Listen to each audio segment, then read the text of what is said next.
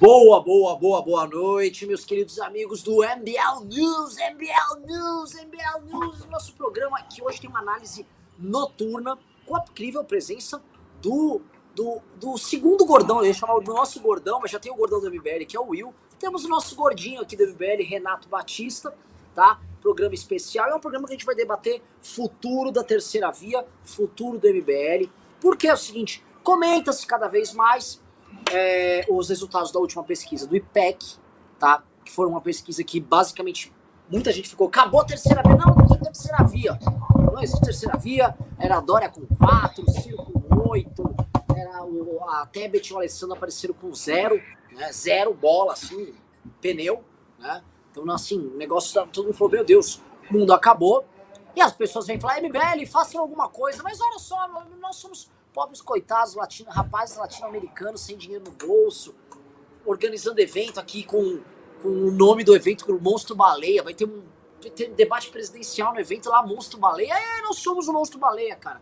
O Monstro Baleia só queria, queria salvar o oceano, tá? Queria salvar a humanidade da maldade dos Gorgons. Morreu por conta disso, mais ou menos o destino do MBL. Estamos aqui, eu, Ricardo e Renato, para isso. E por que, que nós vamos tratar deste tema hoje? É domingo, tá? Em vez da gente debater Puta, Carluxo vai ser preso semana que vem, ó. Papo é de que pode, pode, pode empreender o Carluxito. O menino pode tomar uma, uma preventiva aí a qualquer momento, tá? Mas não é exatamente isso que eu quero tratar. A gente tem que tratar de futuro hoje. Hoje vocês precisam saber o seguinte: qual o papel do MBL agora para 2022, que é uma coisa que a gente vai debater daqui até o Congresso do MBL. E se você for no Congresso do MBL, você vai debater isso com a gente, sim. Você vai discutir isso com a gente, sim. Vai ter esse debate, você vai estar lá, você vai encontrar a gente, a gente vai discutir isso. Por que, que nós temos que fazer para 2022 e para além? Mas especialmente para 2022, tá? Porque as pessoas estão desesperadas atrás de uma alternativa. E houve um artigo, e eu quero começar com esse artigo, tá? Que me tocou bastante na sexta-feira. Não sei se vocês leram o um artigo do Reinaldo Azevedo para a Folha de São Paulo na última sexta-feira, em que ele comenta a questão da terceira via. Ele fala, gente, você é da terceira via, ai, né? Nem Lula nem Bolsonaro. Eu sei que é uma construção elegante, nem Lula nem Bolsonaro. Eu falo, esquece, não tem esse negócio de nem Lula nem Bolsonaro, não pessoal quer saber o seguinte: quanto que vai estar o preço da carne, quanto vai estar o preço da energia elétrica, quanto vai estar o preço do pé de galinha, que também ficou caro e as pessoas querem comer. E isso é o discurso do, do, do eleitor, na visão do, do, do Reinaldo Azevedo. E parece até coincidência, porque no mesmo dia sai também um vídeo do Lula, em que o Lula define que a meta dele, a meta eleitoral dele é entregar picanha, alcatra e costela. E é exatamente isso. O vídeo político do Lula da semana foi basicamente ele promovendo a entrega de cortes diferentes de bovinos para os eleitores. E aí mostra, que eu fiz até um tweet disso, mas as pessoas não deram bola pro meu tweet. Aliás, ultimamente ninguém dá bola pro Renan. Que é o seguinte, é verdade, cara. Vocês não ah, Começou o choro. Tô, tô, tô de piadagem. O, o, o que, que é o lance? Em 2018, as pessoas foram para as eleições com ambições muito grandes. Vamos eliminar o PT da face da terra, derrotar esse sistema, fazer a economia do Brasil andar, a mamata vai acabar, vai ter gente cristã, gente de bem, sentando na cadeira presidencial e de agora em diante o Brasil mudou. Ninguém vai segurar o país. As pessoas é... votaram em 2018 com ambições estratosféricas, eu diria extraterrenas. Elas foram para a urna com, com expectativas enormes. Muita gente falava: olha, presta atenção, o Brasil começou um Brasil novo, a ponto de a militância bolsonarista naquela época chamar aquilo de a nova era. Começou a nova era, a nova era começou. E aí o Bolsonaro ganha, não vou ficar fazer resumos aqui do governo Bolsonaro. O fato é, praticamente três anos depois do Bolsonaro tomar posse, o que nós temos é uma desilusão tão grande que o discurso majoritário é sobre vai sobrar uma picanha. Vou repetir o que o disse: a ponta da picanha com uma gordurinha que todo mundo adora. É, é, nós saímos assim de ruptura com um modelo de política centenário para escolher alguns pedaços de carne que você poderá comer, tá? É a quebra de uma ambição, é a quebra de um desejo político de país gigantesco. Eu estava conversando isso com o Ricardo porque é, eu estava com aquele livro do Foglin e eu fiquei pensando muito nisso esses últimos dias, né? Como as preocupações da eleição de 2018 foram preocupações de uma sociedade essencialmente política. As preocupações de 2018 foram preocupações políticas, foram preocupações ligadas à cidadania. E as preocupações aparentes da eleição de 2022 parecem ser é, preocupações de Shudra, né? Não sei o que eu quero dizer, mas preocupações pro, proletárias, preocupações assim. Me bote carne no meu estômago, eu preciso de carne no meu estômago, ligue a luz da minha casa, e é isso, e, e vamos que vamos, e foda-se todo o resto. E todo mundo que estava, vamos dizer, naquele desespero de cidadania, ou naquela vontade de se integrar num país diferente, não tem mais ambição as ambições desapareceram e isso é um pouco chocante. Eu acho que isso tem tudo a ver com a terceira via, porque qual é a discussão da terceira via? É a discussão sobre democracia? Foda-se a democracia. Aliás, todo mundo que fica perdendo tempo discutindo democracia aqui só vai tomar na tarraqueta. E a gente faz uma defesa da democracia, uma defesa que é uma defesa formal da democracia. Só que o cidadão comum não acha que a democracia corre risco. Tanto que quer comer um pedaço de carne a mais, que aumenta seu consumo de proteína animal, proteína bovina no seu prato, quanto até as pessoas que estavam esperando muita coisa da eleição de 2018, porque elas estão achando o Bolsonaro, além de um corrupto, um idiota. E aí elas não estão vendo esse risco todo. Então, pessoal, fazendo essa, essa, esse preâmbulo, né, que eu vou querer passar para os nossos colegas aqui, é, eu não sei para quem essa tal da terceira via quer falar. Se a terceira via quer trazer uma solução política para jogar luz sobre as pessoas que estão desiludidas, que foi o que a gente tentou fazer na manifestação do dia 12. Ou se elas estão tentando agora conversar porque, assim, jogar luz nas pessoas que, que, vamos dizer, tem uma participação ativa no debate público, né, as classes médias, tal, as pessoas mais interessadas, os jovens, isso tem um determinado efeito. Só que parece que essas pessoas não estão se ativando. Parece que essas pessoas também estão afim, talvez, de comer um pouco mais de carne, ou fazer um churrasco a mais ou a menos no fim de semana. Até porque a classe média está perdendo o padrão de vida dela, o padrão de vida dela está decrescendo em velocidade muito alta e a inflação está comendo os ganhos dela. Mas é, os mais pobres, eles não vão, não, não haverá uma revolução proletária, a não ser que, isso me conversar, conversaram comigo no fim de semana, o interlocutor político do MDB, que as pessoas às vezes gostam dele aqui no nosso chat, esse interlocutor falou para mim muito bem, olha, basta um dia de apagão, basta uma noite que as pessoas não consigam acender luz, que você vai começar a ver as pessoas indo para a rua e outros tipos de pessoas indo para a rua bem puto e bem desesperado. É... E aí, o, o que, que nós temos aqui para trazer? Quem é o público que essa terceira via tem que abordar? Como? E por que nós temos que continuar insistindo nisso, tá? Eu quero para começar este programa, então, acho que com o Ricardão da Massa e depois com o nosso Renatão, pode ser? E aí a gente já vai debater, porque é o seguinte, esse é um dos programas mais importantes, então já vai deixando o like na live, que é aquela live cabeçuda. Live cabeluda, você... Eu já, o Ricardo deve ter entendido, o Renato também, como eu encadei essa construção, porque talvez dê pra gente trabalhar nessa, dessa maneira ali, tá? e aí jogar essa construção entre vocês. E aí, vamos que vamos, que será um grande programa. E aí, antes de começar, já vou avisar para vocês que estão assistindo o programa Seus Filhos da Mãe.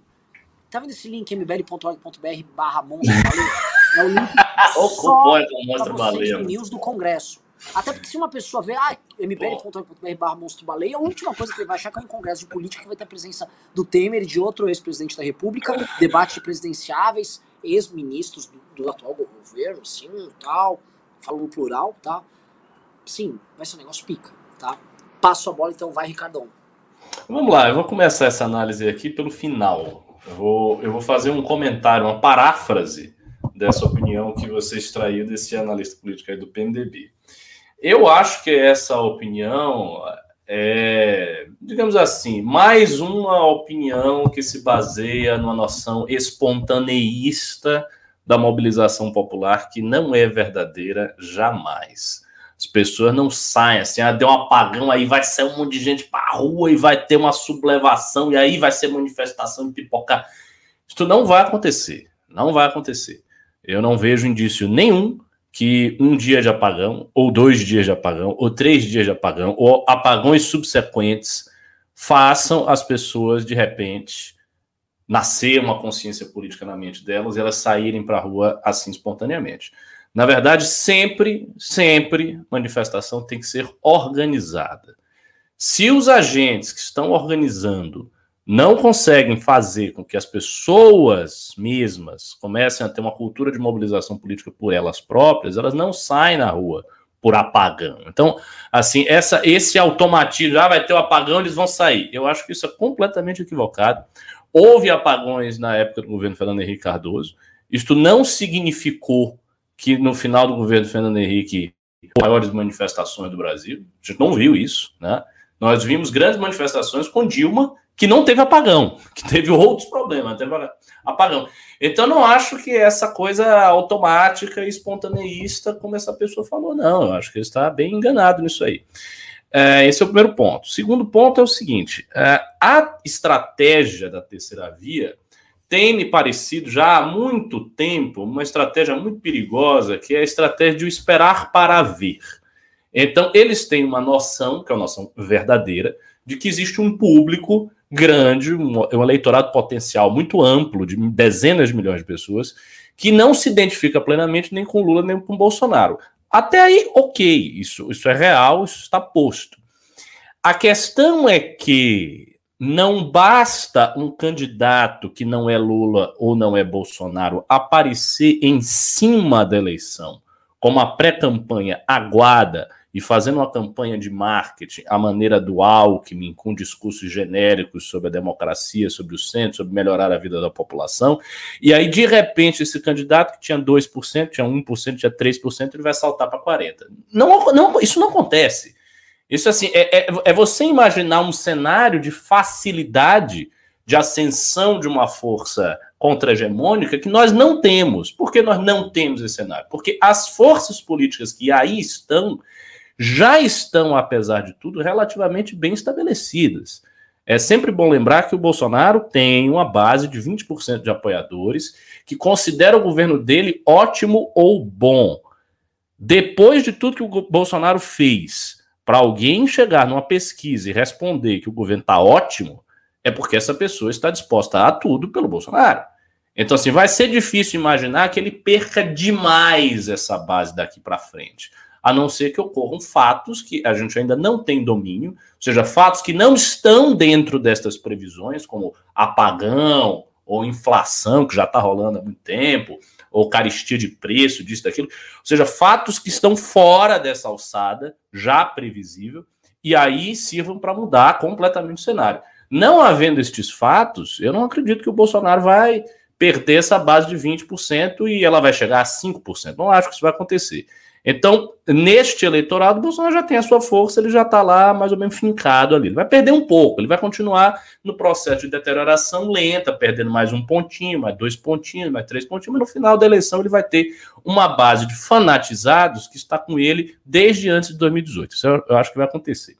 Quanto ao Lula, uh, o Lula é visto já amplamente por todos os setores da sociedade, isso vai desde o povo que está vendo o governo Bolsonaro, até os formadores de opinião, da imprensa, das universidades, etc., etc., ele já é visto como a alternativa mais fácil ao bolsonarismo. Se ele está na frente das pesquisas, ele é a alternativa mais fácil ao bolsonarismo.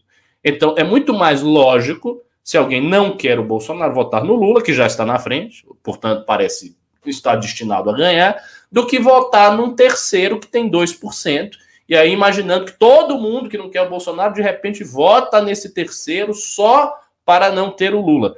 Eu não acho que isso vai acontecer de maneira espontânea. Então, para mim, a estratégia da terceira via está completamente equivocada.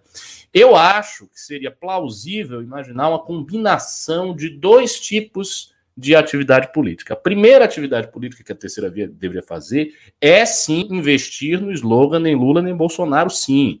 Não é abandonar isto. Mas quando eu falo investir, é levantar um discurso muito forte contra o Bolsonaro, muito forte contra o Lula. Vejam vocês que o MBL, que atualmente não tem um projeto presidencial, quando a gente entra nesse discurso, nós temos uma certa guarida, a gente vê a coisa acontecer. Então, por exemplo, a Adelaide tem feito vídeos sobre o Lula em que basicamente ela recapitula coisas que o PT fez, frases que o Lula falou, tentativas autoritárias do governo petista, crise econômica com Dilma, e ela veicula esses vídeos no Facebook. O que é que a gente está vendo? A gente está vendo que os vídeos estão rolando bem. Eles têm audiência, as pessoas comentam, as pessoas querem este material. E a Adelaide não é candidata a presidente. Adelaide é um quadro do MBL que nem é dos maiores e que faz esse tipo de vídeo e ele vai bem nas redes sociais. Então, existe uma camada da população que tem um certo nível de engajamento que espera que uma liderança política do processo histórico tenha esse discurso mais forte. Então, esse discurso tem sim força, e não digo que ele tem força para capturar todo o, o, o, o é, mas que, que seja, você, tá, você fez essa observação que há compartilhamentos bolsonaristas, que seja, que haja compartilhamentos bolsonaristas, porque também tem o outro lado da moeda. Tem quando a gente faz o discurso contra Bolsonaro, que também tem guarida, que também tem saída, que as pessoas compartilham, elas gostam.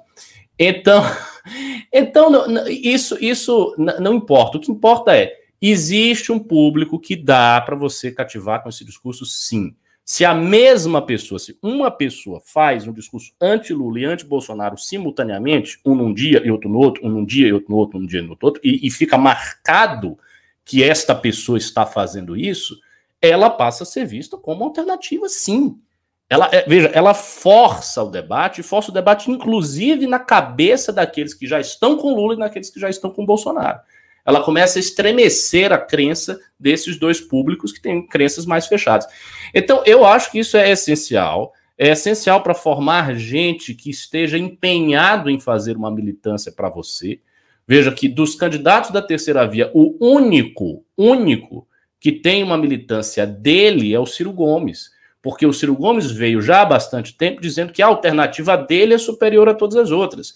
E embora ele tenha perdido, a meu ver, muito tempo e ficar paparicando o Lula na época que ele queria pegar os votos do PT, isso não aconteceu, e agora ele mudou, o fato é que ele tem críticas ao PT fortes, ele tem críticas ao Bolsonaro, como todo mundo sabe, e isso faz com que haja uma militância para ele.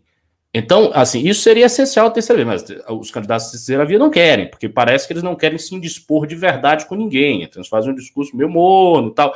A gente viu essa declaração do Eduardo Leite, sintomática nesse sentido, em que ele diz que não, estou, não é contra Lula, né, estou a favor do Brasil tal.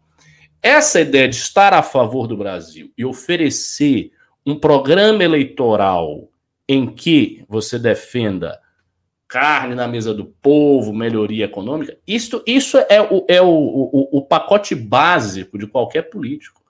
Qualquer político que vai na eleição sempre faz uma série de promessas ligadas à saúde, emprego, segurança, economia. Todos eles fazem. E qual é a diferença? O que, que faz o sujeito votar em um e não votar em outro? Porque há algum fator, já que todos eles fazem isso. A plausibilidade daquele tipo de discurso está na cabeça do cara que está vendo. Então, o cara que está vendo, ele tem que acreditar que com aquele cidadão isto vai ocorrer de fato. O Lula tem uma vantagem sobre todos eles, que é ele já foi presidente do Brasil. Então, com o Lula essas coisas aconteciam. O Brasil teve uma época de prosperidade com o cara. Então, todo mundo que vê o Lula fazer o discurso associa. Não, realmente é possível, por quê? Porque ele fez. Se ele fez no passado, ele pode fazer no futuro. Os outros candidatos não têm isso à sua disposição. Então eles precisam necessariamente cativar a imaginação popular. Ele tem que mover a imaginação popular do mesmo jeito que Bolsonaro moveu a imaginação popular para a grande mudança do establishment, para a grande mudança do status quo. Então houve um movimento de mover a imaginação popular que precisaria ser feito por um cara da terceira via e que, a meu ver, só pode ser feito por um cara da terceira via se ele possuir debaixo do seu guarda-chuva uma militância ou gente ou, ou, pessoas mais engajadas que vão lutar por ele e que vão replicar o discurso dele e aí sim tornar verossímil o discurso do provedor. Então, o discurso do provedor, o discurso, ah, eu estou aqui pela segurança, pela saúde, pela economia, ok, mas ele precisa vir com outro. Ele tem que vir com o discurso ideológico para mobilizar a opinião das pessoas mais engajadas, fazer com que elas façam alguma coisa, e daí você cria um potencial de uh, viralização, um potencial eleitoral maior.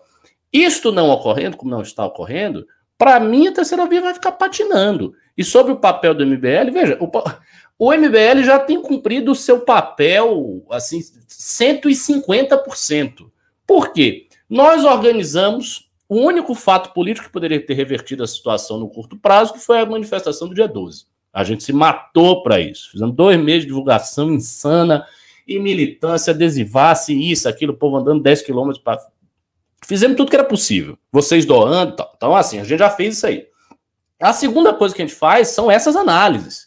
E não só essas análises, a gente conversa essas coisas nos bastidores, com as pessoas que importam. Então a gente conversa com vários assessores, com um monte de gente. E a linha que, por exemplo, o Renan dá esta linha aqui. Ele sempre fala, a pessoa não ouve. Então, não, não há mais o que fazer em relação a isso. Nós não temos como obrigar os candidatos da terceira via a seguir esse caminho. Se eles querem seguir o caminho de ficarem omissos e chegar na véspera da eleição, fazer um discurso genérico sobre segurança, saúde, alimento, inflação, achando que ele vai conseguir vencer o Lula com isso, não é culpa nossa. A gente já fez o que dá para fazer. Então, eu acho que nesse momento a gente tem que se voltar para nós, construir a força real do MBL, que é a capilaridade nas cidades e nos estados, coisa que a gente tem que já começar no próximo ano. Então, nesse sentido, a Academia MBL do segundo ano deve cumprir uma função muito importante para a reestruturação do movimento nos estados e montando essa estrutura ao longo dos anos, que você vai montando essa estrutura, aí sim você pode ter uma candidatura presidencial.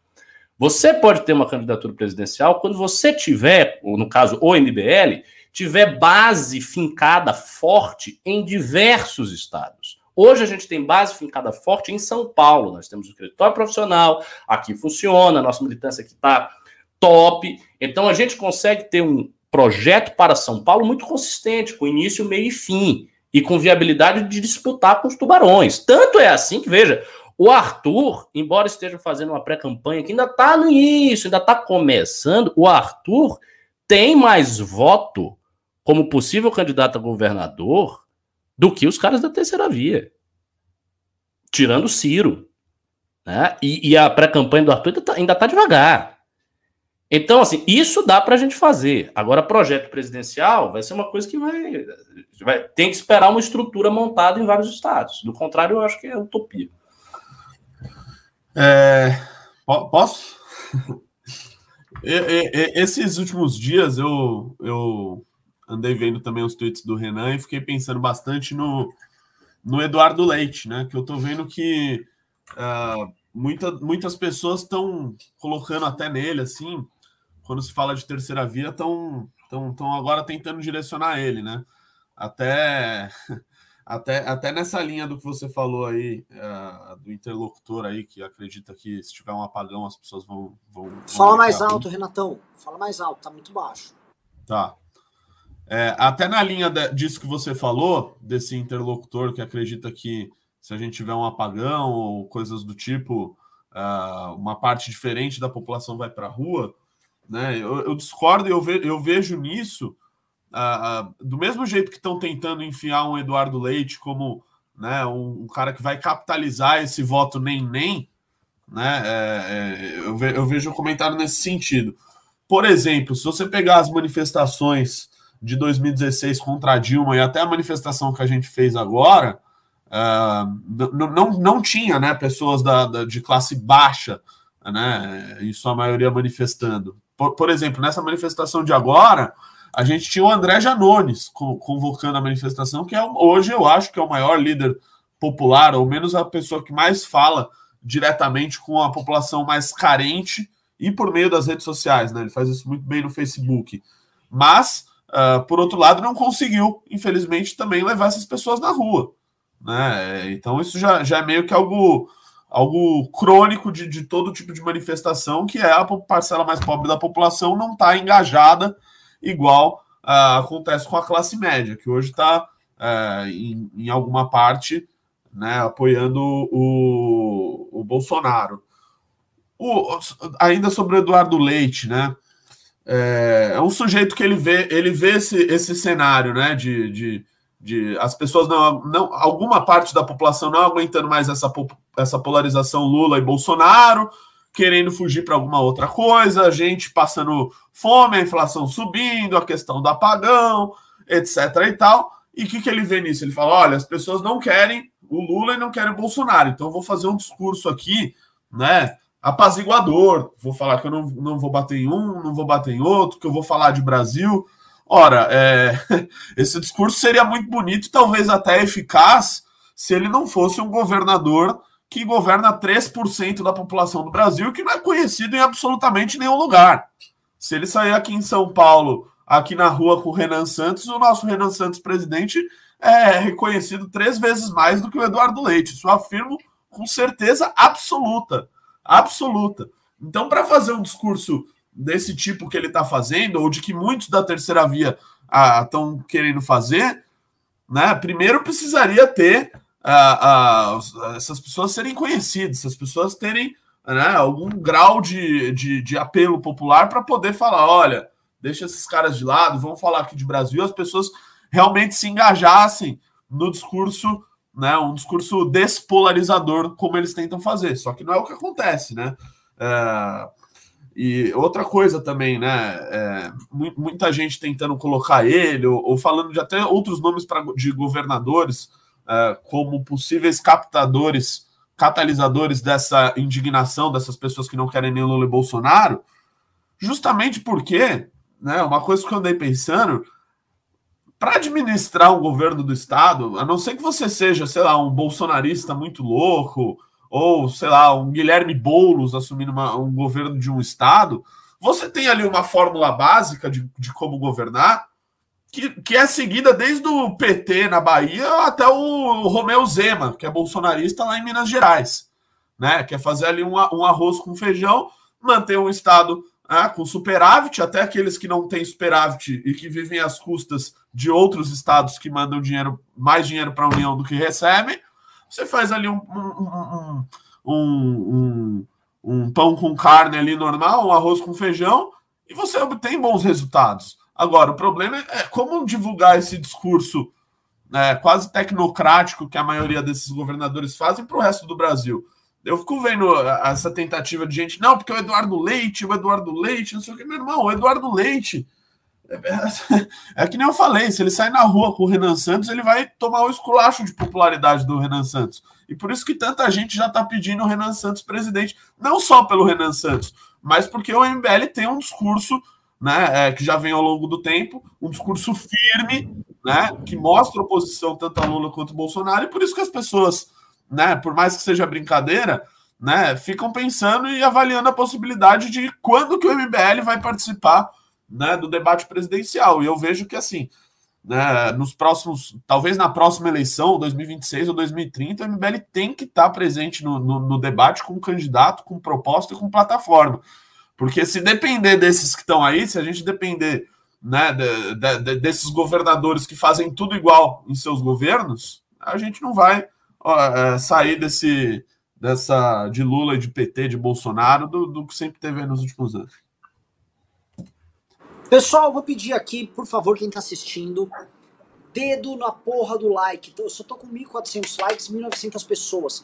Eu não vou chegar a 2.500 pessoas com vocês aí não dando like, não divulgando o programa. Essa aqui é uma live de domingo. Quer que tenha mais live de domingo? Tem que dar, dar likezinho, né, gente? Eu quero like. Mamãe, quero like. Não estou me sentindo muito aceito. Minha autoestima vai ficar baixa tá legal? Sou igual uma Instagrammer gostosa que acabei de postar minha raba. Se vocês não derem like, minha autoestima vai ficar baixa e vou achar que minha bunda não tem um formato proporcional, redondo, pá, sequência de Fibonacci, plá, vocês entenderam, entendeu? Então é o seguinte, dedo na porra do... Outra coisa, o sexto congresso do MBL, nós estamos divulgando o link aqui, já já abre pro grande público. Aí o Arthurzinho vai chegar lá, todo boladinho, oi, ó, saiu o ingresso do congresso, vai todo mundo comprar e você vai ficar de fora. Então, antes do Arthur vir, estamos colocando para vocês. Compre o ingresso aqui. Eu vi que 12 pessoas já compraram o ingresso desde que começou o programa. E, cara, é, eu só tô vendendo aqui para vocês, tá? Não tem ninguém com o link Monstro Baleia pela internet afora. Compre. Então, aí, galera, porque é público do News, então compre. Deram like, estão comprando o congresso. Qualquer dúvida do congresso, mande um pix. Pix é suporte.mbl.org.br, suporte.mbl, ou manda um superchat aqui que a gente, a gente vai comentar. É, só reforçando isso, eu, reforçando isso do Congresso, olha só, o, o Renan não está fazendo propaganda, não. O Congresso está vendendo muito rápido. A gente fez uma venda interna só para os alunos da academia, que os monitores estão começando a pegar um e outro, e está vendendo muito rápido, está vendendo rápido. E nós não, pode, nós não podemos aumentar a quantidade de gente lá, porque o lugar tem um espaço limitado. Então, se você. Isso eu falei para vários alunos, inclusive, que vieram me perguntar: ah, eu devo comprar agora, eu vou deixar para comprar no próximo mês, meados do próximo mês. Eu falei: não faça isso, não faça isso. Porque corre o risco da gente vender todo esse congresso em questão de 15 dias, ou menos. Sim. Assim, tá vendendo rápido. Então, compre logo, assegure o seu e foi. É, e outra coisa, até nisso aí, desculpa, Ricardo, é, é adicionar, que é o seguinte: já já a gente está anunciando palestrantes debate presidencial, e aí várias pessoas que não são ligadas ao MBL vão comprar ingresso, Isso. elas têm o direito de comprar ingresso. Só que elas não participam da vida do MBL como vocês. Eu prefiro que, assim, vá todo mundo que vive o universo MBL com a gente. Eu quero que Isso. você vá, você do universo Marvel. Agora, se não foi, o outro foi, olha, aquele não deu assistência, perdeu pra concorrência, queridinho. É isso aí, entendeu? isso aí. Desculpa, eu estou hoje, com analogias femininas de Instagram. E outra coisa, só pra voltar aqui, tá? Tem gente falando, aí o Renan tá com a mesma roupa de sexta-feira, não tomou banho. Porra, gente, eu tenho várias camisetas marrons, só jaqueta. Jaqueta você pode usar sem lavar, vai? Não sejam frescos. Inclusive, lavar as coisas tá tudo muito caro. Vou agora complementar o que o, que o Ricardo e o Renato falaram. É, primeiro sobre o leite e o PSDBismo, né? É, esperar, olha só, as pessoas de 2018 falaram, olha, não dá para esperar do PSDB uma resposta ao PT. E não veio do PSDB uma resposta ao PT já contra o Haddad em 2018. O PSDB ficou preso naquelas discussões idiotas. Colocaram um, um cara muito carismático, que era o Geraldo Alckmin. O Geraldo Alckmin concorreu com aquele carisma que lhe é peculiar e teve um É. resultado proporcional ao carisma dele. Beleza, passou ali e tal. Vamos para 2022. Aí ficam as pessoas debatendo, a elite em especial. Não, eu acho que o leite tá, o leite tá vindo com nada. O, o leite não tá vindo com nada. O leite tá vindo assim com um plano de marketing. E isso é a coisa mais irritante nessa história toda. O Leite, ah, mas ele é um bom governador. Ele é, eu não nego, assim como o Dória também é um bom governador, assim como vários outros são bons governadores, e assim, pasmem, do- da, da direita à esquerda você vai achar bons exemplos. Eu não suporto o Zema, acho ele um, um, um merda, mas é um bom governador.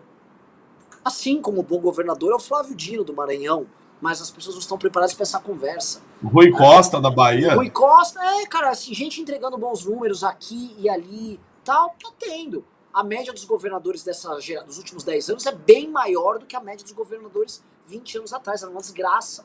Tá todo mundo hoje mais ou menos responsável fiscalmente, tá todo mundo hoje mais ou menos preocupado em melhorar seus índices de educação, tá, a coisa tá andando, tá? Posto isso, deixando, deixando isso de lado, o que, que esses caras têm a oferecer? É a maldita ideia, é um maldito conceito, ô Ricardo, que eu vou falar assim, são duas leituras. Uma é a leitura dos. é o caçabismo político, a gente pode chamar. A ideia de que esses caras são muito sabujos e são muito espertões e puxam o saco de um aqui, um ali e ficam comendo na moita porque eles aumentam o tamanho de bancada deles. Isso significa tempo de TV e poder de barganha e recurso para o partido dele. Eles acham que esse ganho político torna eles pessoas capazes de trazer uma alternativa político-eleitoral e um discurso político para as próximas eleições.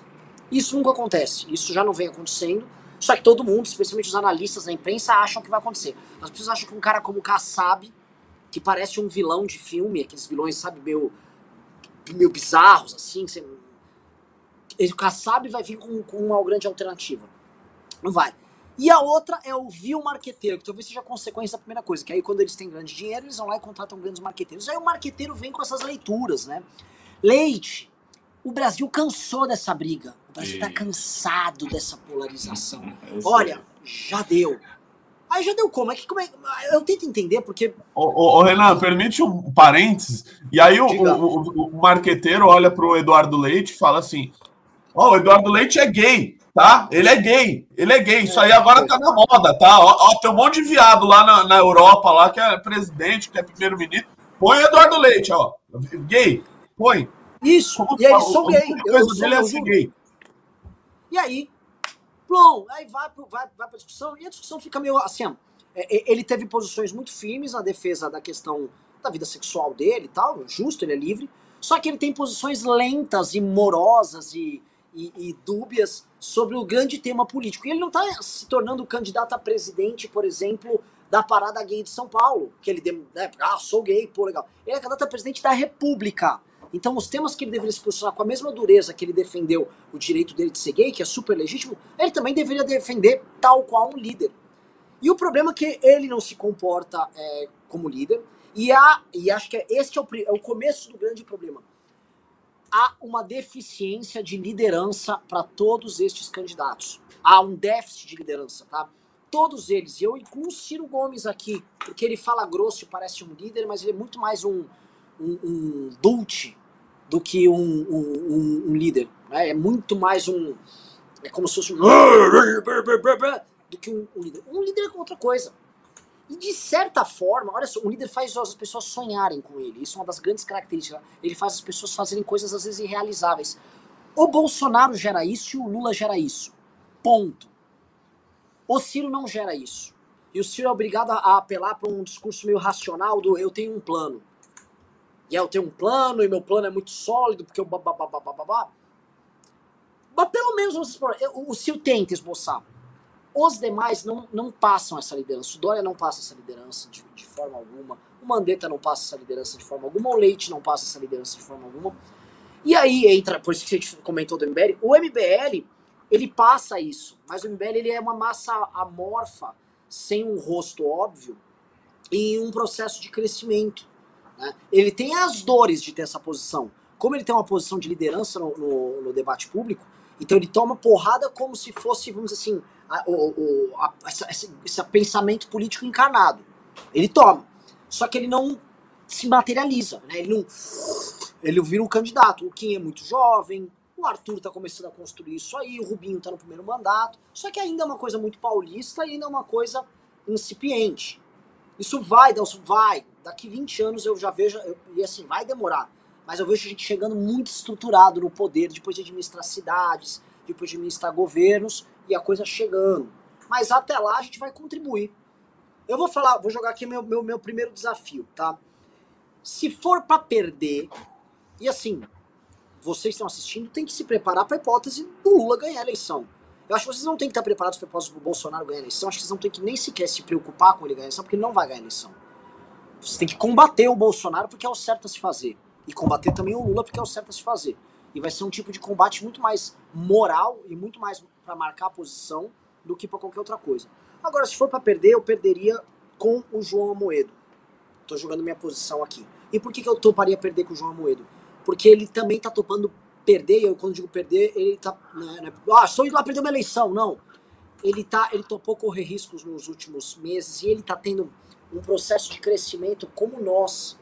Crescimento e construção, crescimento e construção, crescimento e construção, amadurecimento, crescimento e construção, que está permitindo com que esse link seja natural. E até agora não vi outros construindo esse link com as pessoas. Eu sei que muita gente fala, ah, não acho ele ideal, não acho isso aqui. Não é isso que está em discussão. Eu acho que assim, nós precisamos, igual o PSOL fez, marcar uma posição no debate público nacional. Nós temos que cravar essa posição. Ah, é 5% do eleitorado. Beleza, meu irmão. É um jogo de war. Nós começamos aqui em Dudinka, em Vladivostok. Tá? Nós temos nossas pecinhas aqui, nós temos 5% das pecinhas. E vocês estão assistindo com a gente, se coloquem como jogadores de war conosco, tá? Vocês têm o MBL e nós temos que construir juntos essa bosta. E nós vamos começar com as nossas pecinhas aqui, devagarzinho, e depois vamos aumentar, aumentar, até a gente tirar a cartinha certa, que é destruir as pecinhas vermelhas que estão no jogo e dominar 24 territórios. No nosso caso, 27 territórios, que são os estados da federação. Então nós vamos fazer isso. E eu acho que essa eleição de 2022 começa com isso. Em 2006, tá, o PSOL rompeu com o PT. Eu vou dar esse exemplo, que é muito interessante. O PSOL rompeu com o PT lá para 2004, 2005, mas especialmente em 2004, quando discutiu-se a reforma da Previdência no governo Lula. Isso foi antes do mensalão, tá? Essa turma mais radical já achou que era um absurdo que o governo PT estava conciliando com quem eles imaginavam que era impossível conciliar, especialmente com o mercado financeiro e banco. Veio o mensalão, aí, plum, foi embora. E aí, em 2006, eles concorreram com a Luiz Helena, e ela teve o melhor resultado da história do PSOL, que é um resultado desproporcional ao tamanho que o PSOL tinha à época. Ela foi muito bem naquela eleição, eles foram a terceira força. Por que, que eu estou falando isso da Heloísa Helena? Eles marcaram uma posição ali, que era, olha, a gente é de esquerda, nós não somos nem o PT e nem o PSDB. É, a posição que nós temos que marcar nessa eleição é, nós, nós somos de direita, nós não somos nem Bolsonaro e nem Lula. E daqui começar a construir e começar a ir. O Boulos quase ganhou uma eleição para prefeito e o Boulos está em segundo para governador de São Paulo. Em outros, outros cenários ele está em terceiro. Tá? O PSOL, se o Marcelo Freixo estivesse lá, poderia ganhar a eleição para o governo do Rio de Janeiro, quase ganhou a prefeitura do Rio de Janeiro. O PSOL vai ser o grande partido das grandes capitais da esquerda, mais do que o PT. Então, eu passo a bola porque é o seguinte: digite um se vocês acham que a gente tem que fazer essa construção, ou digite dois se não, vocês estão imediatistas e querem salvar a PL para 2022, algo que eu considero legítimo pra caramba, tá? Passo a bola aí pro Ricardo pra gente voltar a girar. É, assim, a, a, minha opinião, que é uma coisa que está consolidada há muito tempo, é o seguinte: eu acho que projeto presidencial sério do MBL tem que se basear na reestruturação do movimento em relação ao Brasil todo. Né? Porque, por exemplo, imagine se a gente tivesse um projeto presidencial Uh, nós, infelizmente, não temos tantos coordenadores em outros estados com condição de serem deputados das suas respectivas assembleias legislativas estaduais. A gente não tem isso. A gente não tem gente tão forte assim a ponto de ser ah, um novo Kim, sei lá, no Pará, no Maranhão, uh, em Santa Catarina. Nós não temos. A gente não tem uma estrutura de publicidade, de propaganda de alto nível, como a gente tem com o escritório do Alexandre Santos, do irmão do Renan, que é um cineasta, sabe fazer peças de publicidade magníficas, faz peças de publicidade como se ele fosse publicitário para TV e tal, assim, é, é, perfeito. A gente não tem isso.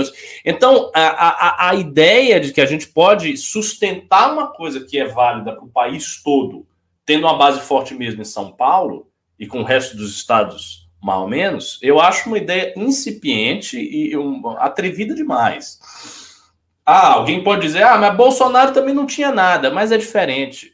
Bolsonaro conseguiu fazer uma coisa que nós também tínhamos lá em 2015, 2016, e ele capturou. E a gente viu bem esta diferença na manifestação do dia 12. A manifestação do dia 12 foi um divisor de águas nesse sentido. Porque a gente viu que Hoje nós temos militância, estrutura, etc. Mas a gente não tem mais a organização espontânea que vem de baixo para cima. Não temos mais isso. Então, mesmo no caso de uma eleição presidencial, a gente teria que construir a eleição. Não seria uma eleição que espontaneamente as pessoas iam construir, como foi a do Bolsonaro. A eleição do Bolsonaro foi construída realmente pelas pessoas. A esquerda aí, que gosta tanto de falar de democracia, de participação popular e tal, deveria aplaudir o Bolsonaro, porque o Bolsonaro, de fato, o Bolsonaro foi a grande expressão desse tipo de construção vinda de baixo para cima. A sociedade fez o cara se eleger mesmo. A galera que entrou, os 50 deputados que esse idiota fez, a maior parte daquela gente não tinha base nenhuma. Eles não tinham base. Lá na Bahia eu acompanhei. A Daiane Pimentel, que depois brigou com o Bolsonaro, saiu do bolsonarismo, inclusive estava conosco, foi lá no, no dia 12 e tal. Ela era apenas um cabo eleitoral do Bolsonaro, desconhecido na política local. Ninguém sabia quem era essa mulher na política local. E ela tinha milhões de grupos de WhatsApp do Bolsonaro, e o material de campanha dela era é a cara dela com a cara do Bolsonaro, e ela se elegeu com mais de 100 mil votos nessa brincadeira. Nós não conseguiríamos, no meu entender, fazer algo semelhante se a gente jogasse um presidente aí. Então nós temos que fazer um caminho inverso, um caminho lento, que pode demorar vários anos. E vários anos fazendo o quê? O que é que o MBL precisa fazer de mais essencial? Aqui em São Paulo nós estamos consolidados? Sim. A eleição de 2022 vai ser, para nós, um divisor de águas para nós verificarmos, testarmos qual o nível de consolidação que o MBL tem no estado de São Paulo. Se a gente consegue ou ir para o segundo turno, ou fazer uma votação expressiva com Arthur e eleger os nossos possíveis candidatos, né? Amanda, o Renato está aqui, o Guto e tal, os nossos pré-candidatos, se a gente consegue fazer isso, bom, aí nós entramos numa nova fase do MBL, a gente vai ter muito mais gabinete, a gente vai ter muito mais estrutura, a gente vai ter um legislativo poderoso. Podemos ter, por exemplo, três deputados federais ao invés de um só. Você ter três deputados federais em São Paulo não é pouca coisa. Não é pouca coisa. Para um movimento minoritário, não é pouca coisa. Você já tem ali uma, uma certa presença. Se a gente fizer isso, aí meio que, digamos assim, resolve a questão São Paulo no MBL. Então, o MBL está firme em São Paulo. O que, que a gente tem que fazer? O passo seguinte? Obviamente, tornar o MBL firme em outros lugares. Isso é evidente. Se você tem um estado que já está firme, você vai querer o segundo estado, depois o terceiro, depois o quarto, depois o quinto.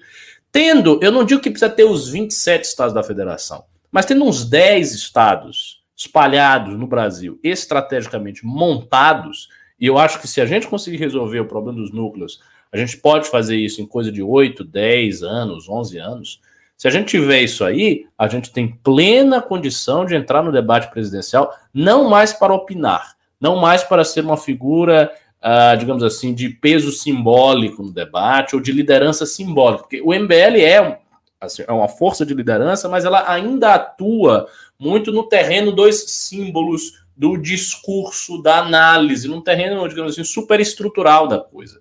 Quando tiver uma estrutura política mesmo, a gente se torna liderança factual. Tá falando que e aí... tem que dar, falar de picanha. A gente tem que sair um pouco do nem Lula nem Bolsonaro e, e, e dar picanha. Depois, eu não digo nem que não é, não é uma questão de discurso. O que eu acho que a gente tem que ter mesmo é estrutura montada nos outros estados, estrutura forte.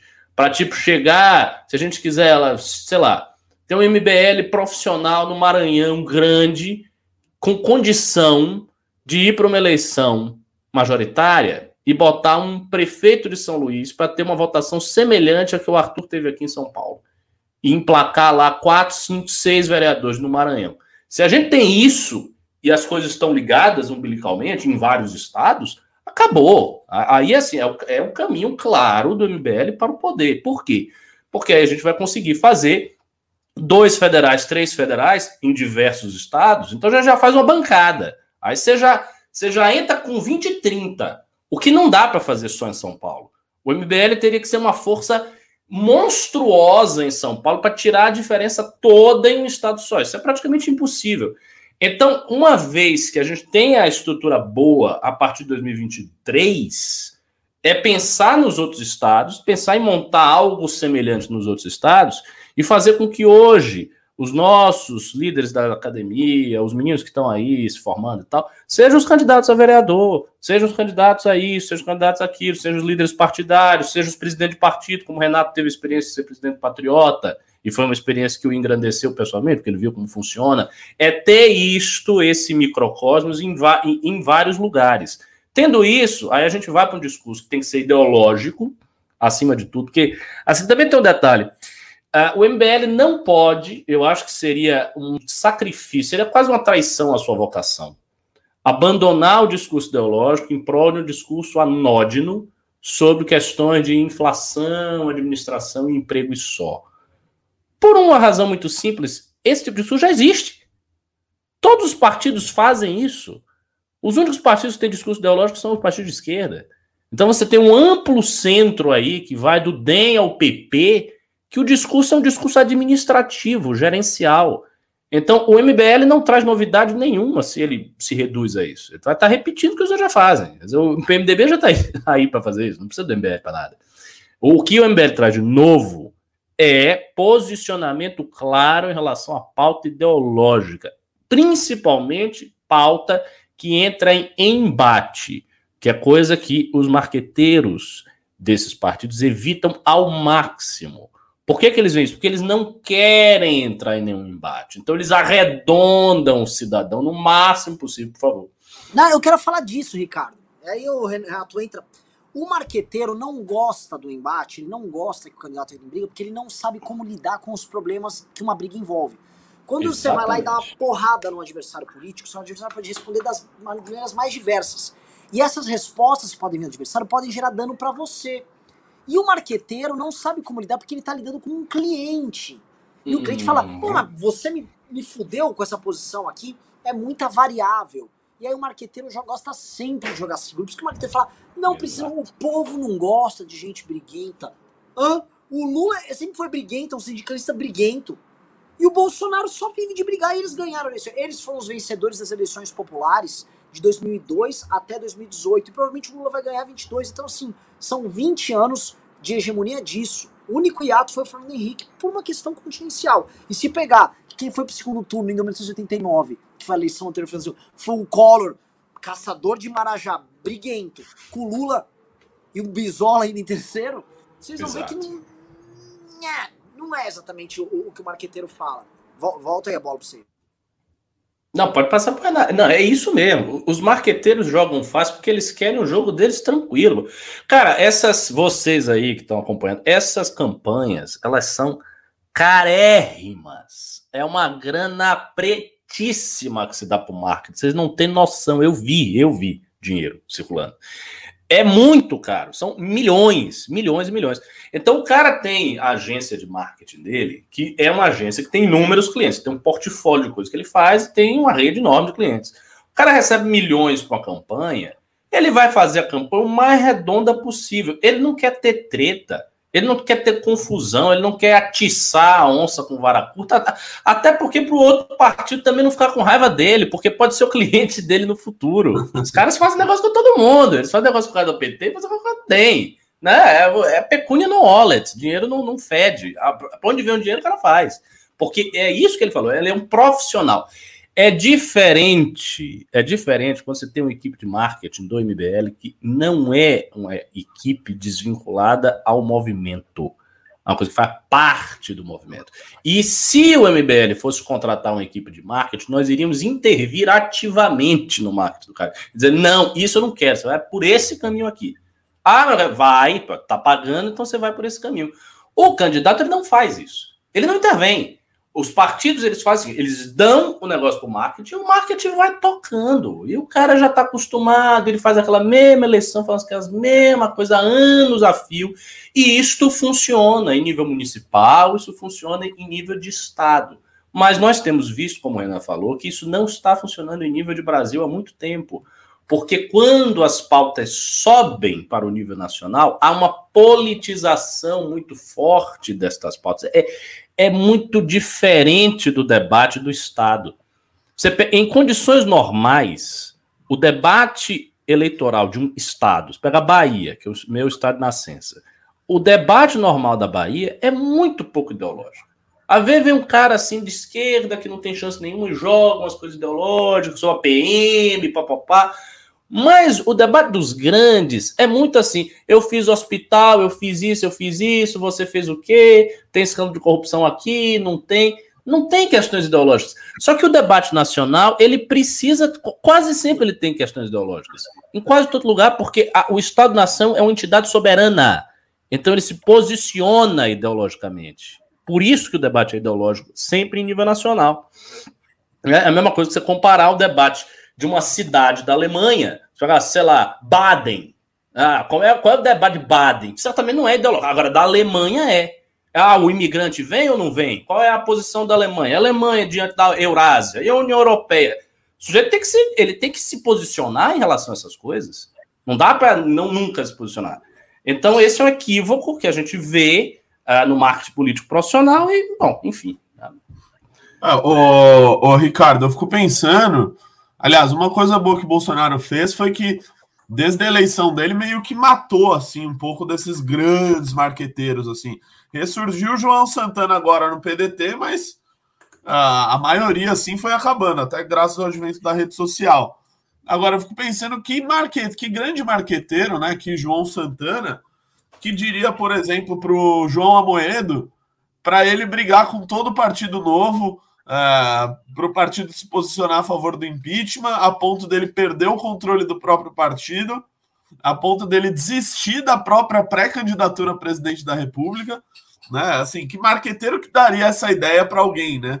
É, que marqueteiro que diria para o MBL lá em 2019 que era uma boa ideia pedir o impeachment do Bolsonaro à custa de menos 500 mil seguidores nas redes sociais? Né? Nenhum. Exatamente. É muito mais não, fácil. Marqueteiro viria com o faz o Eduardo assim, Leite. Vocês vão lidando. Gente, vamos, vamos puxar uma pesquisa. vamos, vamos, ó, assim, ó, gente, vamos puxar. Ó, vai sair 70 mil reais. Eu contrato uma pesquisa aqui para vocês, tá? Vamos fazer uma pesquisa, vamos ver como é que tá o público se comportando. E vamos preparar um posicionamento para esse público. Aí vamos preparar, vamos construir, e plá, e tome grana. Isso é, é assim como esses caras operam, tá? E sim, não há nada muito diferente do que, por exemplo, como agem os parlamentares, por exemplo, do Partido Novo, que são, e às vezes eu sempre caio nesses caras, né? Porque os parlamentares do Novo acham que não são parlamentares ou políticos, acham que são marqueteiros de si próprio. Né? É. Aí eles se comportam como marqueteiros, eles são mini João, João, João Santanas. Ai, olha só, e se eu me posicionar aqui, ó, e, e aqui, track, e aqui, e aí eles vão se fudendo, porque é estranho. E é estranho para os estrategistas e para os analistas que eles tomem banho do Carluxo ou da gente que são pessoas que eles consideram desprezíveis, burríssimas. Né? Não, pô, eu já tive, eu já tive reuniões com esses marqueteiros, eles tratam a gente de uma forma meio condescendente, tipo, essa molecada é boa de rede, né? Não, mas agora te explicar numa eleição, te explicar, legal, legal, pessoal, legal, legal ideia de rede. Agora deixa eu explicar um negócio pra vocês, porque na campanha do fulano, eles vêm com uma campanha de 10 anos atrás, como pá, pá, pá, e, e é foda, cara, é foda. Eu falo porque é justamente um tipo de construção que não envolve a, a política. É, elas são construções que a, a, política não faz parte. Eles se esquecem que as pessoas hoje estão loucas para falar de política, a ponto de milhões e milhões de brasileiros terem tomado remédios que não funcionam, remédios que eles não acreditam, simplesmente porque a pandemia foi politizada de tal forma que eles não precisam, né, nem. Eles, ah, tá aqui, ó, vou tomar minha cloroquina porque é o remédio do presidente. Ou alguém não lembra do Bolsonaro falando, direita toma cloroquina, esquerda toma tubaína. O que, que, é o recado dele? Assim, você toma o meu remédio, você tá comigo, valeu? Os outros, tomar, os outros que se fodam, é isso que ele queria dizer. O outro que vai tomar no cu dele, com a tubaína dele. Se você é patriota, você vai tomar cloroquina e confia no pai que vai dar certo. Ah, então, é, é, essas leituras que a galera tem é muito tosca. E esse é um problema também do tal do centro. Ai, nós do centro, o centro, o centro é uma gigantesca capitulação. Se tem uma coisa que é uma capitulação ambulante, são as pessoas de centro. As pessoas de centro, não adianta, vocês só são manés capitulados. Vocês estão lá, ah, me entrego. Vocês são igual a França, desde que a Alemanha se unificou. Vocês estão sempre perdendo com a bandeira branca. Ah, perdi. É impressionante. Eu vi uma influenciadora no Twitter, até mandei lá no grupo, vou citar um para uma briga. Bolos magnífico, não, eu gosto até da Dilma, tá? Tipo assim, ela, estabele, ela estabeleceu qual é o campo permitido. O campo é, vai dar do Bolos, que tem um é. movimento que invade propriedade. Então, ou seja, ele é o é. quê? Democrata, super sem. Mas você sabe, você sabe, só um parênteses aí, você sabe que ela nos ama, né? Ela gosta bastante da gente. Não sabia, não sabia. Gosta. Enfim, é uma pena. Mas tem essas ideias aí, né? Eu não sabia, enfim. E aí, é. só que tem outros, assim, todo mundo né, nesse centro fica capitulando, e a capitula de uma maneira que eles, na verdade, o que, que eu acho que a pessoa de centro é? No fundo, a pessoa do centro vem com wishful thinking, ela estabelece assim, ó, o inimigo da democracia é o Bolsonaro. Logo, eu capitulo e entrego a alguém que eu vejo que tem uma energia política grande, intensa, como por exemplo alguém com um discurso de extrema esquerda, o rótulo de democrata, e aí ela entrega a ele a capacidade de lutar em nome dela para realizar o enfrentamento ao inimigo dela. Na prática, é uma coisa tão polarizante quanto você assumir um lado. Ó, oh, eu sou um extremista. Você só tá entregando para um lado. Boa parte do centro tá louco para se apaixonar pelo Lula, porque acha que o Lula vai ter uma energia, vai ter um vigor, porque ele tá fazendo musculação, tá de sunga, para enfrentar o Bolsonaro. Só que para mim isso é só capitulação. Né? As pessoas que seguem o MBL estão aqui numa live, estão assistindo a gente, as pessoas gostam da gente porque a gente nunca capitula. A gente é estranhamente resistente. A gente é um rock balboa. Né? E o nosso discurso fica de pé. Nosso discurso não é um discurso frágil. Nosso discurso fica de pé e sempre fica de pé. Quem acompanha as nossas análises vê que a gente estava.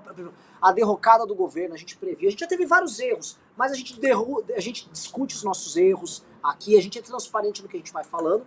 E as linhas gerais do que a gente vem falando, elas vêm ficando de pé. Eu lembro quando o Bolsonaro, quando o Lula foi solto, o Ricardo vai lembrar, e aí todo mundo comentava, ah, era tudo que o Bolsonaro queria. Que agora o Bolsonaro ah. vai poder enfrentar. E analistas falavam que assim, não, Bolsonaro agora. Agora o Bolsonaro já é. seguro. A gente falou, ó. Complicado. Lembro Foi na disso, mesma nossa. época que você começou a falar, esse Paulo Guedes não serve pra bosta nenhuma e não vai ter crescimento nenhum. E o Ricardo não é economista.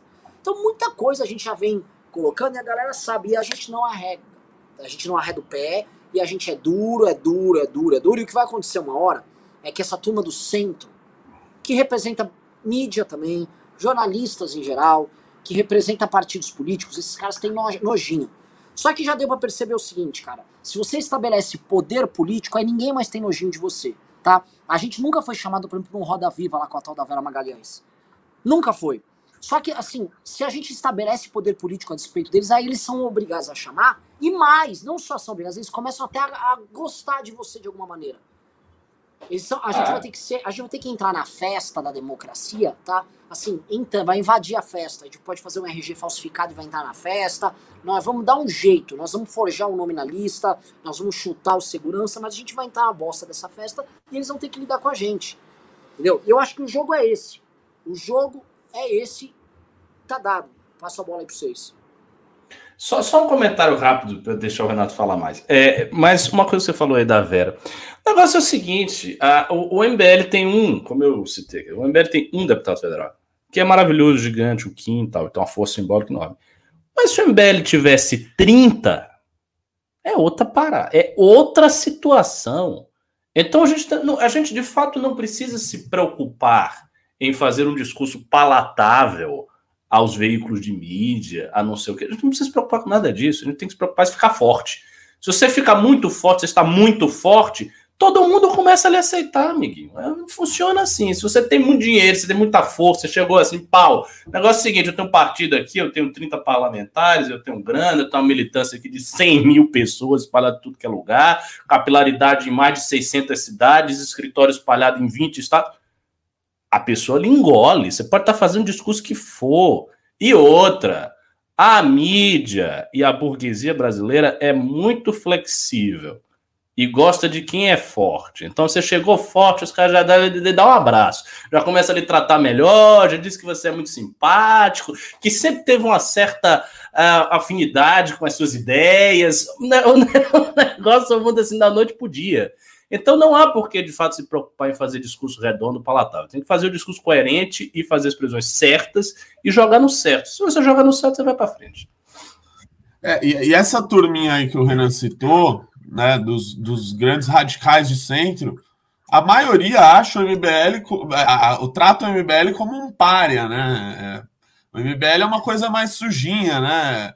É, é, os sujinhos do MBL, né? Tanto que quando sempre que surge alguma polêmicazinha ou alguma coisinha assim, eles fazem questão de se pronunciar, né? De, de, de dar uma nota oficial contra o MBL em alguma coisa sujinha que o MBL né, é, é, tá sendo acusado. Recentemente foi com o Renan.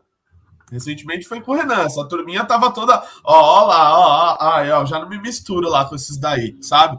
Mas na hora que precisa tomar frente e fazer ações que de fato ajudaram a desgastar e a fazer a popularidade do governo diminuir, aí é. Aí. Não, de, de, de, deixa os sujinhos do MBL fazer esse trabalho difícil aí.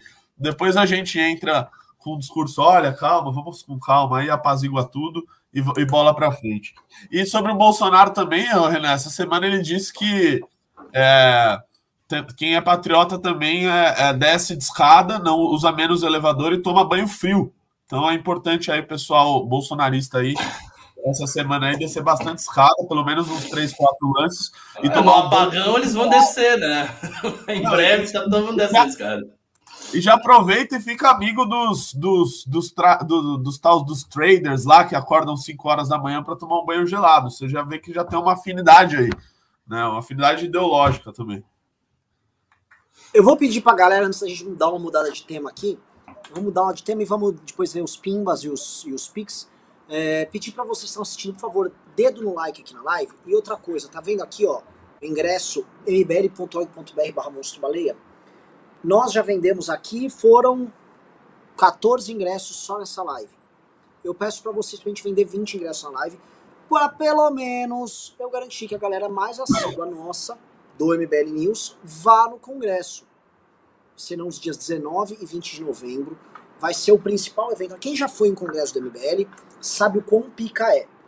Era aqueles congressos do World Trade Center, tá? O evento de política mais legal que tinha. Agora vai ficar bem mais interessante, que vai ser com uma cara de festival. Local aberto, palco, vai ter balada depois, música tal, food truck, breja tal. Ou seja, vai ser um troço bem, bem, bem diferente. E também vai ser um negócio muito mais quente, porque, enfim, interação, debate presidencial, o bicho, o bicho irá pegar, tá? É, outra coisa que eu acho é interessante a gente levantar aqui, pessoal, antes de eu entrar aqui pro Pix e pros Pimbas, eu vi os comentários da galera e a galera realmente falou: pô, o MBL tem que tratar de longo prazo. O pessoal tá comprado na tese, mas não quer que a gente abandone a eleição de 2022. É, o que, que eu acho que, que nós vamos precisar fazer, tá? Eu se fosse levantar três coisas, a gente ia ter uma reunião que choveu ontem, e aí não ia conseguir juntar a galera, mas, enfim, é, a gente vai ter ainda essa semana, vai ser quarta-feira a reunião que a gente vai ter com militância, vai falar disso, mas eu vou adiantar três coisas que eu acho que são essenciais. Um, nós não pa podemos parar com a campanha de impeachment do Bolsonaro. Tá? Até porque a instabilidade do governo, por mais que todos os crimes estão cometidos, as pessoas ficam dependendo de, vamos dizer, do bom humor e da cabeça e dos planos dos caçabes. Né, da harmonia dos caçabes. Quando, o que eu chamo de caçabe? Eu chamo todos. Eu chamo de PSDB. caçabe é uma categoria, é um é, arquétipo. São todos os caçabes. Todo mundo é um bando de caçabe. Porque quem não é o, o caçabe em si quer ser igual o caçabe. Né? Ah, o que, que o caçabe faria no meu lugar? Eu descobri essa. É, é triste, cara. Triste. Imagina você, pá, cheguei à presença de um partido, sabe? Uma das, maiores, uma das maiores democracias do mundo, um país jovem, cheio de coisa para fazer. O que, que eu vou fazer? Eu vou fazer igual o Kassab. Você tem que ser um merda pra você sonhar ser igual o Kassab. Você tem que, sabe?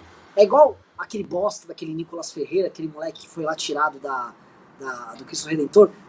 Que aí ele vai, e aí quando ele foi responder alguma coisa, né? Me chegou isso na timeline, um negócio horroroso. Aí ele responde o jornal assim. É, como é que ele foi responder? Ele respondeu com, e ele termina a frase. Ele fala, já que vocês não falam do meu trabalho. Isso, ele fala assim, ó, forte abraço aí pra imitar o Bolsonaro, só porque o Bolsonaro fala forte abraço. Imagina você ser um merda que você tem que imitar a forma do Bolsonaro. Forte abraço aí! Você Mas ele falou, Bolsonaro é. se despedir. Você tem que ser um bosta pra fazer isso. Puta, que que eu falo? Eu vou imitar até o jeito, tá? Vou Não, fazer e- uma e na sua rola porque eu sou É bosta. isso. Para, E o jornal realmente não tem o que falar do trabalho dele. comido com generais lá na Grécia, né? Ele, ele seria isso, vem aqui, ó, senta aqui no colo, menino. Entendeu? É é um troço asqueroso. E é igual esses dirigentes partidários que querem imitar o Kassab, mano. Você tem toda a possibilidade que um partido te permite, orçamento e tal, aí você quer ser o Kassab. Você tem que ser um merda pra se querer ser um Kassab na vida. Que coisa, coisa horrorosa, cara. E a gente não tem uma legenda. É um negócio triste. Mas eu não sei porque como eu comecei a falar, comecei a fazer umas digressões aqui é, horrorosas, até feias. É, cadê, cadê? Ah, eu Tá, gostei da categoria Kassab, eu acho que tem que utilizar mais. Ah, lembrei. Então, assim, nós temos que continuar a campanha pelo impeachment. Dois, nós temos que iniciar uma campanha de enfrentamento ao Lula no Nordeste, que tem a ver com a própria expansão do MBL. Tá? É, digite, digite A, se vocês acham e doariam dinheiro, para a gente montar uma estrutura de militância e divulgação e impulsionamento de conteúdo para jovens no Nordeste. Uh, para não deixar a galera cair no colo do Lula, e pro Lula tem enfrentamento lá a gente começar a operar Nordeste contra o Lula. Jogar no hard mesmo, igual a gente fez, de certa forma, um pouco na campanha de 2018, no segundo turno, mas começar a fazer assim, de forma ostensiva. Tá? Seria uma Te- campanha Teve um forte. cara. é, desculpe, é, teve um cara aqui que falou no chat, eu não sei se isso é verdade, então vocês que estão nos assistindo procurem. Lula citou o MBL na entrevista dele. O Lula citou o MBL na entrevista dele, em algum lugar? Vocês viram isso? Não, eu acho que o Lula citou, sim. Mas faz uma, Foi? uma semana. O Lula citou. Ah. Foi, Ele disse o quê? Não sei, foi, foi sobre a manifestação. Ah, Mas ele citou. O sim. Bolsonaro também citou. Basicamente assim. Como é um, né, Ah. Mas ambos citaram. Ambos citaram e não citaram como não sei o que, que é. Ambos citaram, citaram. E é o ponto que é, é, você falou do, do- da força simbólica, né? Eles não citam os candidatos da terceira via. Mas eles citam, especialmente o Bolsonaro, muito o MBL. Porque ele é a representação ainda, acho que, imaterial dessa, dessa força, né? É uma Exatamente. representação ainda simbólica. Mas é bom. A gente ocupar esse espaço já é alguma coisa. Renato, Ricardo? É, eu, eu, eu tô querendo que o pessoal pimbe mais, né? Vocês estão pimbando muito pouco. Tem poucas perguntas aqui. Ô, pessoal, vocês vão deixar o que? A gente morrer a míngua? Porque não tem manifestação? Então eu vou inventar uma manifestação fake. Pimbem aí. E segunda coisa, vamos lá comprar ingresso para o Congresso. mbl.org.br barra monstro baleia. Comprem este ingresso, seus malditos. Porque vocês ficaram aqui durante dois meses doando a grana preta, que era para fazer uma manifestação. Vocês não iam. Vocês estavam doando dinheiro, vocês não estavam recebendo nada. Era essa possibilidade de fazer uma grande manifestação, que é maravilhoso. Agora vocês vão, vocês vão dar 300 reais para irem para um evento de dois dias, com inúmeros políticos, com gente gigante que a gente vai anunciar ainda, com palestra, vai ter um vagão inteiro de palestra os dois dias, vai ter stand de tatuagem, vai ter negócio de militância, vai ter food truck, comida, isso, e no final ainda acaba uma festa. O negócio vai ser apoteótico. Isso ah, tá caro, 300 reais. Para, para com isso, para com isso. Compre logo esse ingresso aí, pelo amor de Deus. E, e- e não sei se já, vocês já estão falando já onde é que vai ser, né? O lugar, o lugar é fenomenal. Assim, O lugar já, é já foda. lá, lá no- nos é trilhos foda. aqui em São Paulo, para quem é de São Paulo, nos trilhos. Alguém Ó, já eu deve vou fazer o, falar? o seguinte, pra galera, eu vou, a galera do News Dane, você já tá até vendendo pra eles, eu vou botar uma, no meu celular uma prévia do videozinho, que não tá com edição, não tá com música, não tá nada, só mostrando uns pedaços do lugar. Aqui assim, ó, vou botar assim, ó. que vai rolar nos dias 19 20 de novembro, vai ser bizarramente incrível. Olha só, aqui, pessoal, hoje vai ficar a área principal. Vai ser instalado um palco ali, vai ser o palco principal, onde uma parte das palestras... Dá um clique no meio do seu celular.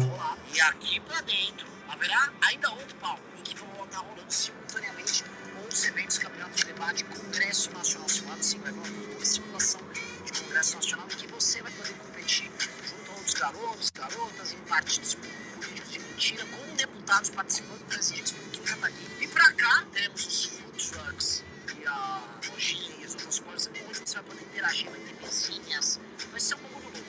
Ah, me achou! Olha só, isso aqui é famoso.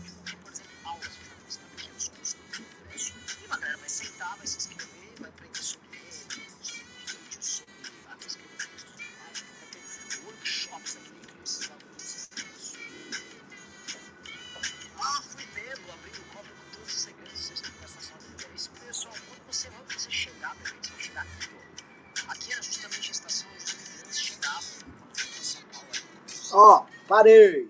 Valeu. Vocês viram a pegada do lugar? Deu, deu pra ouvir alguma coisa ou não? Deu, deu pra Você viu com deu, cofre? Deu. Atenção, fui pego, pegando cofre com todos os segredos do sexto Congresso Nacional da MBR. meio, meio Luciano Hang. Muito bom, vídeo. Muito não bom. é? Eu, eu fiz inspirado no Luciano Hang. Fiz, eu fiz tipo Hang. Caralho, que bom que você pegou. E vocês viram onde o Renan tava? Vocês viram? É do MBL, Maria Fumaça! Eles gostam da Maria Fumaça porque tem fumaça. Será que é isso? Movimento Brasil Leve. Vamos ler uns pimbas aqui? Eu vou ler então. Bora, vamos lá, vamos lá. Agora sim, galera realmente não mandou um Pix, não, não manda. Vocês, não dão, é... Vocês querem que o MBL se foda, vocês querem que o MBL trabalhe, não tem nem dinheiro pra pagar as coisas e fazer um impulsionamentozinho. E assim, eu tô aqui no domingo, eu ia sair com minha família, minha mulher tá puta aqui. É, você só tem na MBL. Do, no domingo vocês não botam dinheiro? Pô, é difícil, é. aí tá bem. Aí depois reclama que domingo que vem não vai ter. Vamos lá, vou ler só acima de 20 reais, vamos lá. Nossa, só veio pimba magro, assim. Tá é. mais magro que eu. Só o Nelson Rezende Sobrinho mandou 100 reais, tá? É, de Pimba foi só esse, ele não mandou mensagem nenhuma. De Pix foi. Uh, o Hugo Vigolo disse: Olha meu superchat de 10, please. Ah, agora eu vou olhar seu superchat de 10, né, Hugo Vigolo? Que trabalhão. Estou estudando a expedição Roosevelt Rondon que saiu de Cuiabá, Amazonas. Grande homem foi Rondon tendo participado da independência. Renan, se o Gabriel se prostituição se prostituiu por conteúdo, imagina o Ulisses. Ah, o Ulisses do MBL? Vale nada. Aquilo lá é um, aquilo é um oportunista vagabundo. É, Jefferson da Luz disse. Não, isso foi 10 reais. Não, não mas vai lendo, tem pouco, tem pouco. É, o Jefferson da Luz disse o seguinte: comprei ingresso para os dois dias para o Congresso. Agora preciso que meu chefe aprove minhas férias para eu participar na sexta-feira. Vai aprovar, fique tranquilo. E se não aprovar, você sai do emprego também. Chuta aí, manda seu chefe para casa do caralho e vem, acabou. Não precisa se preocupar com nada, não. Deus vai prover. Pense assim, Deus provê. A Marilene no Sol disse: Não sendo Lula, Bolsonaro e Ciro já está valendo, basta ter só opção de voto, demorando muito isso. O é. Marcelo Valente Moura disse: Atualmente, o oportunista Dória é o mais viável. O Rafael Barruim disse: Para o Congresso vai precisar das duas doses? Até o fim da semana vou saber. Não precisa, cara. É o seguinte: pro Cong o Congresso está sendo feito dentro da legislação do Estado de São Paulo.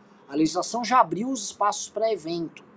Tá aberto, tem restaurante, tem balada fechada. Mas pode ser aberto. que para para esse tipo de evento precise, né, do, se tiver o passaporte da vacina. O que importa é que vai estar tá seguindo a lei aqui da, da cidade, é, então... É, assim, aqui em Sim. São Paulo, 70% da população já recebeu as duas vacinas, entendeu? Então a coisa já está bem adiantada. Só que, posto isso, eu não acho que vai ter essa necessidade, não. A, a legislação está sendo bem clara. E se for o Dória for colocar passaporte de vacina para evento e coisa do tipo, o Dória vai destruir o setor de evento e vai fechar porque assim, ele já obrigou todo mundo a reabrir tudo. Aí ele vai sem avisar, agora vou fechar. Aí também, aí desculpa, o cara tá achando que os outros são couro de pizza. Bruno Matheus disse: O que acha de fazer o quiz? Quem disse isso? Dilma ou Fiuza? Calma, guarda meu programa. E dois, que horas começa o congresso no primeiro dia? Começa cedo, é sexta cedo. Cedo, cedo. Cedo até de madrugada. Guilherme Martelli disse: consegue imaginar alguma razão para os únicos marqueteiros políticos decentes do Brasil serem os petistas e o João Santana? Eu não acho que seja. A diferença, não, não acho que é questão de que os outros marqueteiros são uma merda.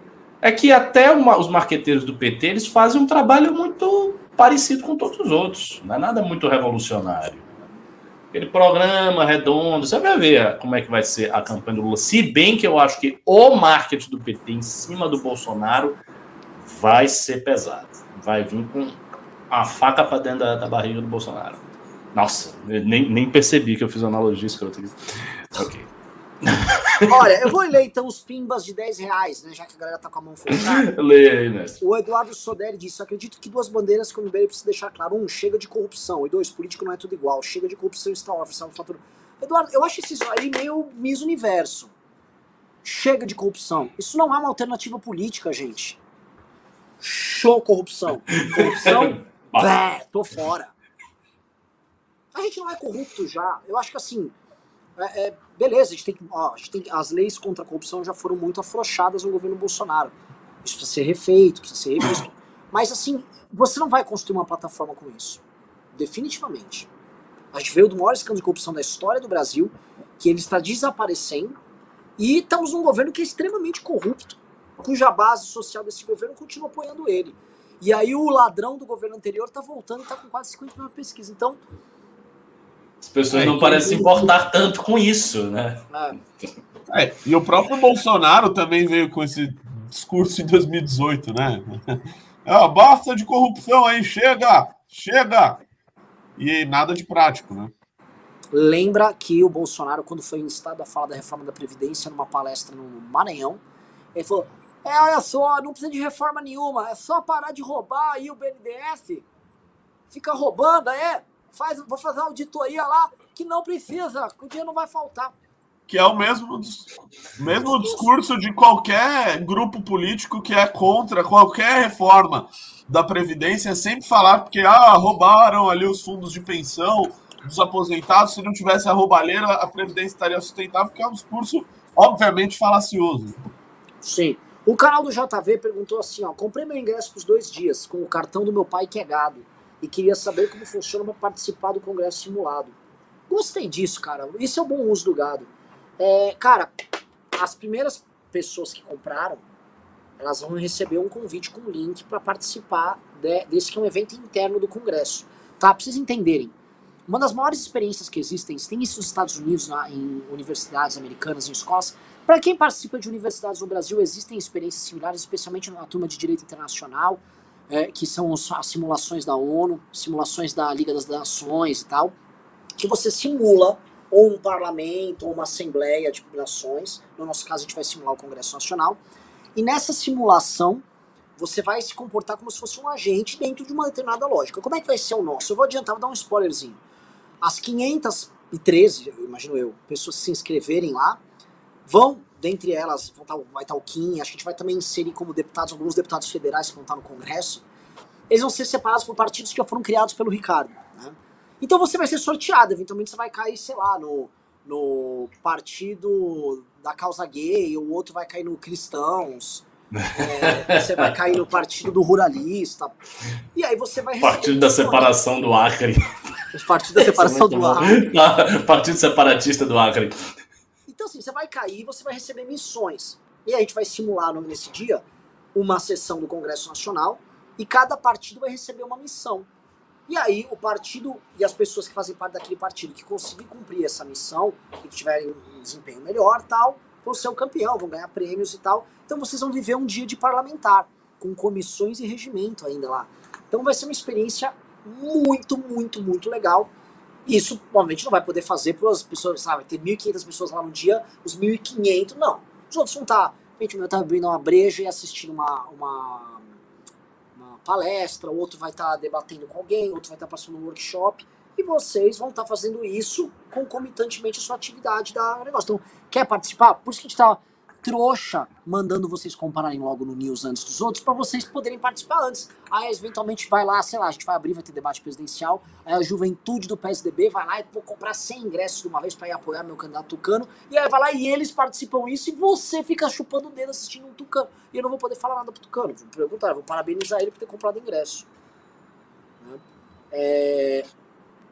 O Aldisley perguntou, você sabe qual é o nome Aldisley?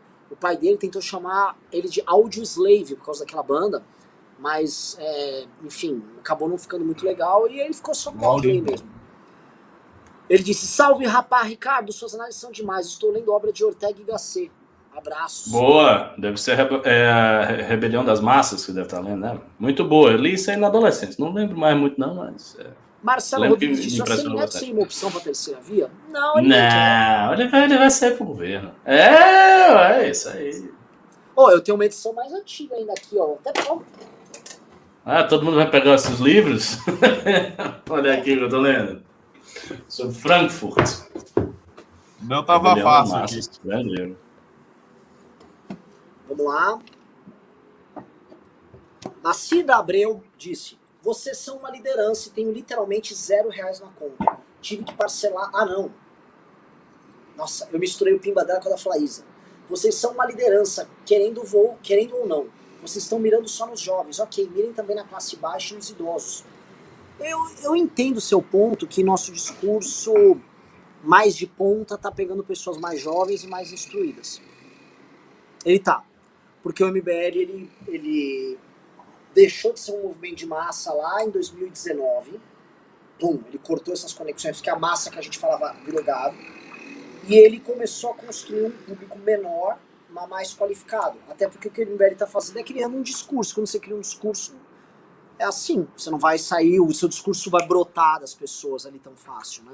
Lembrando que o discurso também da direita ficou 13 anos sendo fermentando lá com o PT, né?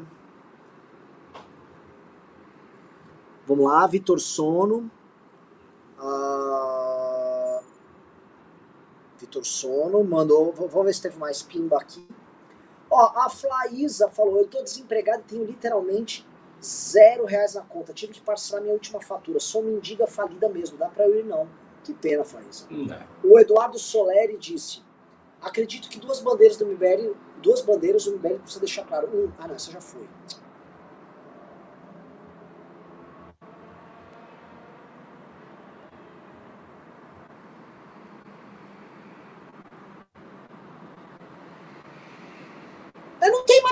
Não, gente. Tem certeza? Caralho, tem, que pobreza, velho. Eu acho que tem, hein? Não, tem uns micropimbas, assim. Quer ler micropimba? Não sei, tem alguma interessante. Até o The Hatcast com o Ricardo Almeida teve mais. Vamos começar a falar então de experiências mirabolantes e ah. fantasmas e coisas desse tipo, que a galera sempre. Vamos falar de Guénon, Ricardo? Eu tenho uma crítica à autoridade espiritual e poder temporal. Só que ela não me achou apto a fazê-la. Como é que lido com isso? Não, faça aí, porque eu refuto. tá, então vou, vou te falar. É. Olha só, o que, eu, o que eu vou falar aqui é aquele Ananda Kumsarami vai concordar Ananda com Kumarazwami. Kumarazwami. É, o que o René Guénon considera como como primeira casta, né, é um exemplo muito indiano que ele tem, como se houvesse um grupo sacerdotal é, em detrimento na briga que ele tem com o grupo Kshatriya, que é o guerreiro. Mas o Dumesil mostra que a casta superior ela é ocupada também por governantes. É que eles ocupam, junto com o Brahman, ali, junto com o, com o sacerdote, um, um papel de soberania, e necessariamente eles precisam ocupar um papel de soberania. E na verdade essa briga entre os dois, esses dois grupos, ele meio que só existe quando porque isso não fica resolvido. Mas e essa acho... é a, mas essa tese não é incompatível com as premissas da autoridade espiritual. Veja, é, há um capítulo na autoridade espiritual em que Guénon comenta a função do sexto avatar de Vishnu, que foi o Parashurama. E o Parashurama foi um avatar pré-histórico, ou seja, antes dos tempos históricos que nós conhecemos, o Parashurama já estava lá.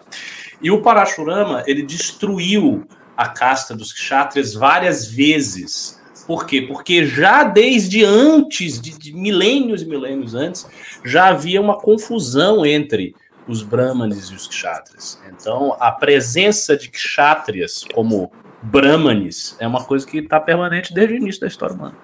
Isso está lá ainda não. Hum. Mas a, que o, o, o, a posição do, do, do, do Guénon não é clara de que o grupo social que ocupa o primeiro estamento é um grupo sacerdotal? Não em termos de análise factual. Ele diz que é o que deve, para não haver confusão nas castas. Mas essa confusão nas castas é histórica. Então você vai encontrar outras, digamos assim, outros, outras acomodações históricas da relação entre as duas castas. O que ele diz assim é que idealmente a pirâmide correta seria você ter os brahmanes e ter os kshatriyas. Mas como existe uma disputa entre brahmanes e kshatriyas que remonta a milênios e milênios e milênios, existem toda, to, todos os tipos de acomodação social. Então há outras acomodações. E também tem outro detalhe, ele vai dizer que ah, no princípio do ciclo cósmico não havia castas. Então era tudo Sim. unificado em uma só casta, a casta Ramsa. E aí depois as funções começam a surgir. Mas, por exemplo, você pega a China, o imperador da China. O imperador da China é simultaneamente autoridade espiritual e poder temporal. O califa, ele de alguma maneira é simultaneamente autoridade espiritual e poder temporal. Mas aí você vê que também nessas sociedades começa a haver uma divisão sacerdotal. Então você tem o faraó, que é um deus, que é simultaneamente as, as duas coisas, mas você já tem uma classe de sacerdotes, os sacerdotes de Tebas. Você pega o Islã, você tem o califa, mas as funções espirituais do califa, de guardião da lei sagrada, começam a ser estabelecidas não numa casta sacerdotal, porque o Islã não tem sacerdócio, mas numa casta de sábios, que é chamada ulema, ou seja, que corresponde a uma casta sacerdotal. E por aí vai. Na China, você tem o mandarinato. Então, os mandarins e os sábios taoístas, eles vão se apropriando disso. Então, de certa maneira, a dinâmica das civilizações acaba impondo essas divisões. Aí que ele extrai, classicamente, da distinção de casta da Índia.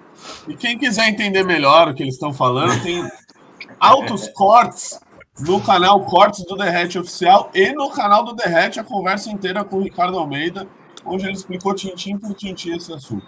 Uh, e lembrando aqui só um negócio, uma pessoa perguntou no chat, por que, que vocês estão falando disso? Porque vocês não mandaram superchat, então a gente só vai falar do que a gente quer e de forma bem específica, é você que se dane.